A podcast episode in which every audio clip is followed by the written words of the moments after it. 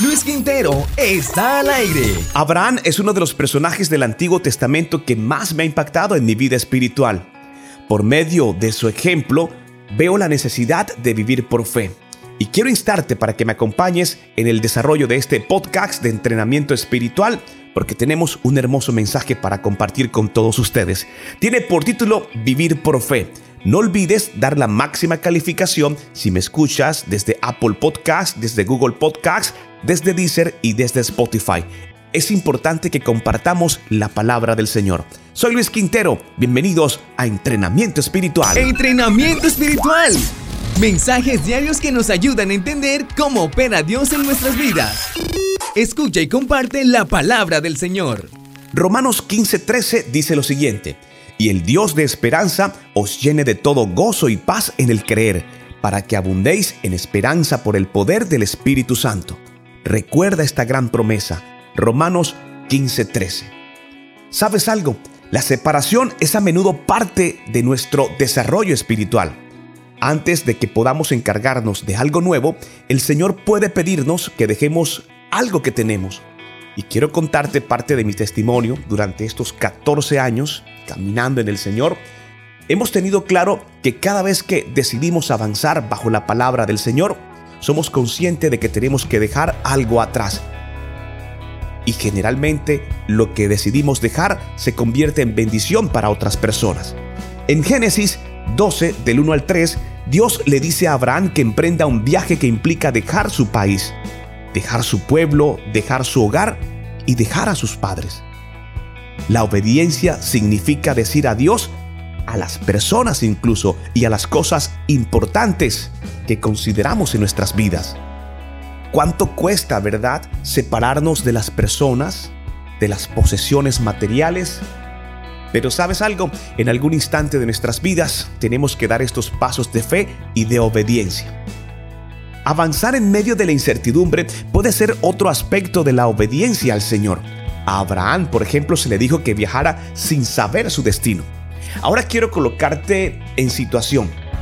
Trata de imaginar que tendrías que decirle a tus amigos, a tus padres, que te toca marchar, que te toca ir a un lugar lejano, pero que no tienes ni idea hacia dónde te diriges.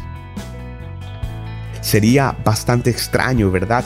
Pues bien, esta falta de detalles no detuvo a Abraham.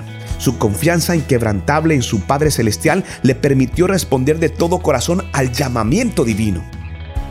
A pesar de la falta de detalles específicos, Abraham estuvo preparado espiritualmente para decirle sí a Dios cuando Él le llamó.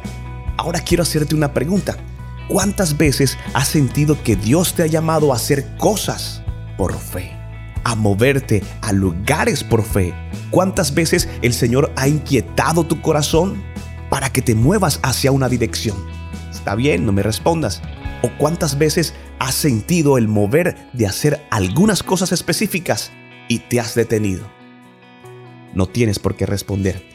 Sabes, obedecer a Dios requiere vivir por fe, lo cual significa confiar en la guía del Espíritu Santo, tal como aparece en Juan 16:13. Y quiero traer a colación esta cita bíblica.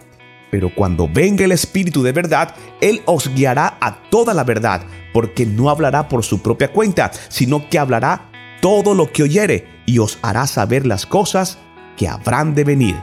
Cuando nosotros no vemos cómo encajan todas las piezas, creer que Dios obra siempre para nuestro bien es sumamente importante.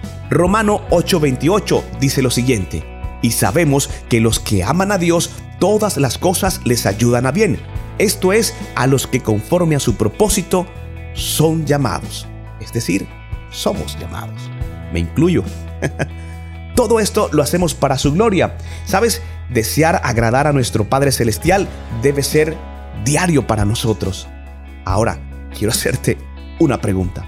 ¿Estarías dispuesto y listo para cuando Dios te llame?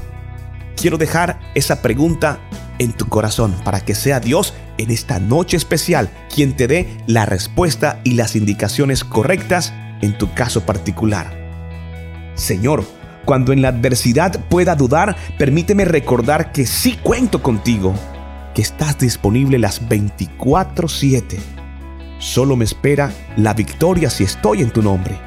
Tú eres mi fuerza de cada día y sin ti no sé qué sería de mi Padre Celestial, no sé qué sería de mi vida. Por favor, nunca te alejes de mí porque siempre quiero caminar en tu presencia.